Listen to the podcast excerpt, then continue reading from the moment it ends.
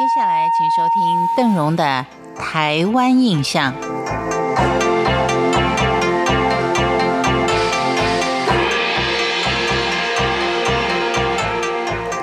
如果你想知道基隆为什么会被称之为渔港，有一句俗话是蛮贴切的，也就是“蓑衣穿到生青苔”，意思就是说，雨下了相当长的一段日子之后，由于湿气重，所以当时主要的雨具，也就是蓑衣，都长出了青苔，甚至于在割稻时候，留在蓑衣里的谷类还会长出稻芽呢。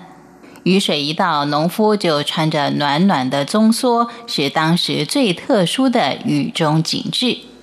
即使关于蓑衣跟草鞋，民间也有一些禁忌的说法，也就是说，不能够穿着蓑衣到别人家里去，以免会带去衰气。所以以前每一户的屋檐下都备有挂蓑衣的钉子。另外呢，草鞋也不可以踏入别人家的。因为只有家里面有丧事或是扛棺材的人才穿草鞋。光复之后，基隆人不再穿草鞋，而改为长筒雨鞋。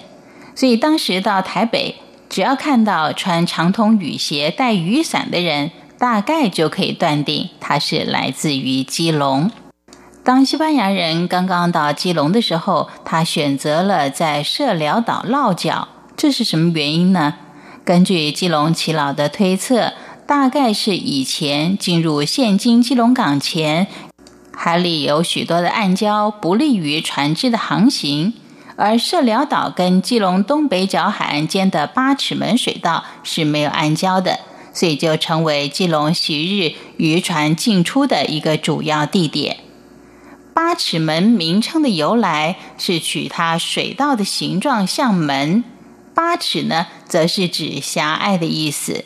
该水道在基隆港导引设施还没有健全之前，八尺门在渔民心目中曾经占有举足轻重的地位。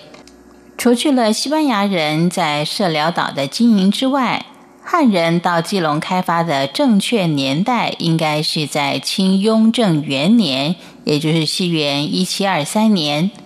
当时原来定居巴黎一带的漳州人，沿着海岸线先抵达了三支乡，再到石门、金山、万里，最后才抵达现今的基隆火车站附近的牛稠港。稠在福老话里的意思就是牲畜的食物。由于牛稠港以前就是蓄养耕牛的地方，因而得到了牛稠港这个名称。独自开拓基隆的漳州人，为了感念乡旗开张圣王多年的庇佑，经过募款捐献，在现在的仁三路新建了一座相当富丽宏伟的奠祭宫。从先民来台开发的数量统计，早期泉州移民都叫漳州人要多一点，双方常常因为地界等等利害冲突而发生械斗。所以在许多地方，势力较弱的漳州人多半把他们的开漳圣王奉祀到山腰或山顶。然而，基隆当时几乎是漳州人的天下，所以漳州人就把奉祀的香旗开张圣王的奠祭宫建在平地上。由此可以看出漳州人在基隆的影响力了。而根据漳州籍的耆老指出。现在已经被密集摊贩挡住外观的奠祭宫，原来是在一片田地的中央。它的位置昔日又称之为田尾和玉田。田尾正是因为它正巧是一片田的最尾端，玉田则是因为刘铭传以前来到这里时，望见一大片青翠的稻田，情不自禁地赞叹说：“田如美玉。”后人就称它为玉田。如今奠祭宫的庙库文化也已经成为基隆市最著名的观光据点。